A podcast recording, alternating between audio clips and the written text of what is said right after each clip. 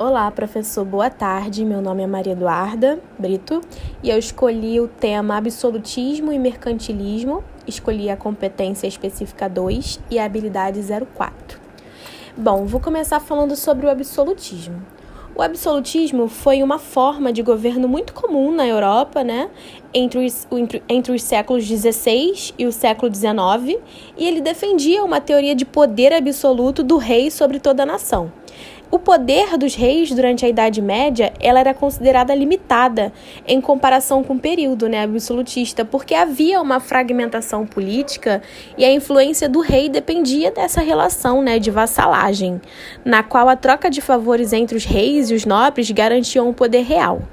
E à medida que essas nações, é, essas nações modernas estruturavam-se, principalmente a Inglaterra, a França e a Espanha, e o comércio europeu se ressurgia, uma nova classe social emergia com grande poder econômico, que é a classe burguesa, né, a burguesia. Para a burguesia, essa fragmentação política e econômica existente desde a Idade Média era interessante, porque ela afetava os negócios, é, principalmente por conta dessas diferenças de moedas e impostos de uma nova província para outra. No caso, ela não era interessante, né?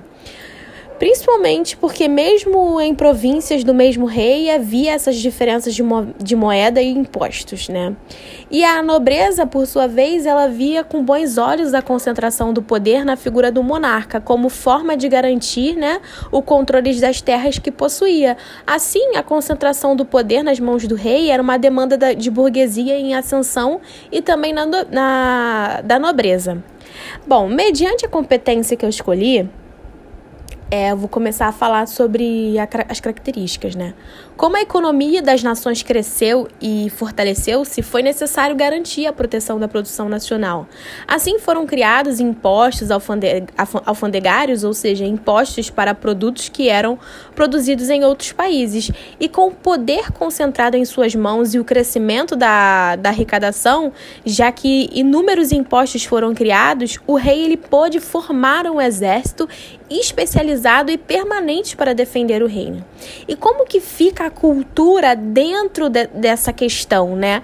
A Igreja Católica ela tinha um grande papel durante o, o absolutismo, porque era um período onde os países eram governados por reis e rainhas, e a monarquia ela reinava entre os papéis da Igreja Católica estavam então os papéis né, de conservação do povo ao, catolicismo, o gerenciamento das finanças, entre outros. E no estudo da, da formação das monarquias nacionais europeias, temos uma usual definição onde tentamos buscar nas mudanças do período medieval a principal fonte explicativa para a ascensão desse tipo de governo.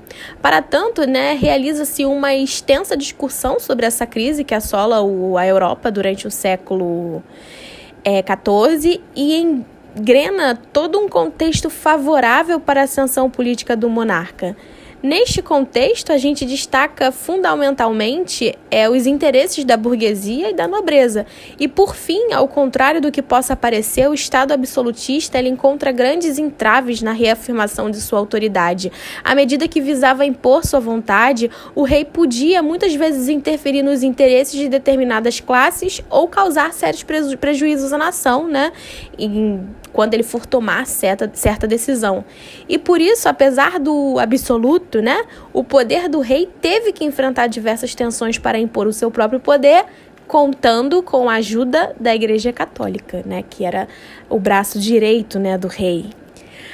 É, introduzindo o mercantilismo, o, mercantil, o mercantilismo ele foi um conjunto de práticas econômicas adotadas pelas nações europeias entre o século XV e o século XVIII.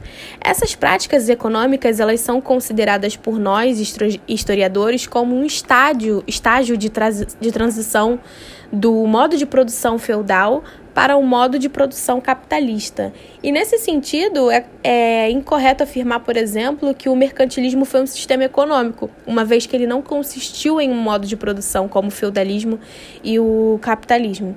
Ele foi adotado pelas nações europeias durante o período das grandes navegações e da montagem do sistema colonial no continente americano. E por conta disso, muitas das práticas mercantilistas elas foram aplicadas pelos portugueses durante o período de colonização do Brasil. É importante considerar que o mercantilismo, neste caso, já tá tratando da habilidade, adotou características distintas de acordo com a realidade e a necessidade de cada país europeu. Isso significa que cada país adotou o mercantilismo, só que de uma forma diferente, respeitando as características políticas e econômicas de cada país em determinado período e de acordo com o seu processo, né?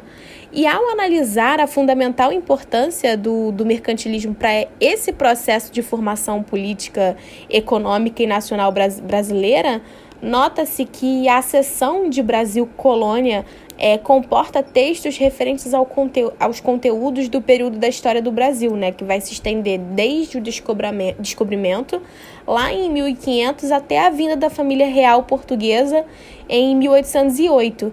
E de 1500 a 1530, os temas mais importantes são o contato com o meio ambiente e os diferentes povos nativos, né? E ali a gente vai começar aquele período de exploração. Olha a importância, né, do mercantilismo para a formação do Brasil, né? A formação política, a formação cultural, a formação econômica, na medida em que os nativos, aquele primeiro contato, o contato do índio com o europeu vai representar vai representar aquele desgaste, aquela exploração, e eles vão ser vistos de uma certa forma, é, eles vão ser tratados como pessoas inocentes, né, pessoas burras. E naquela, naque, naquele processo, os europeus vão estar tá tirando tudo que fosse possível e necessário para gerar uma economia no seu próprio país, né? O Brasil ele vai ser tratado desta forma.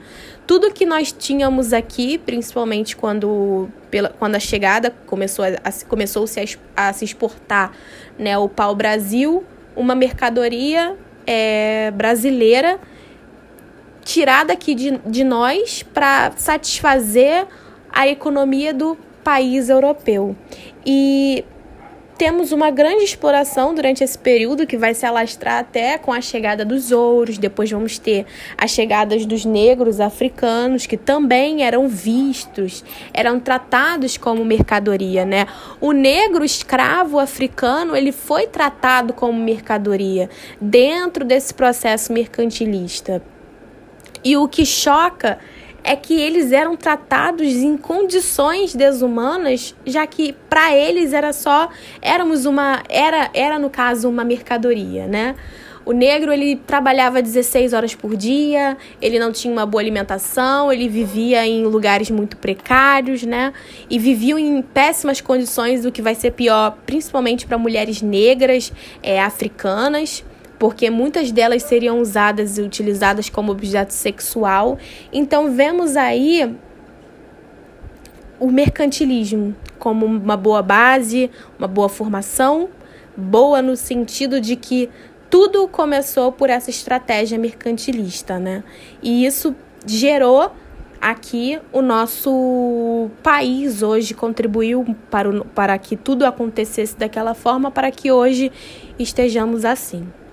Bom, professor, esse foi o meu trabalho.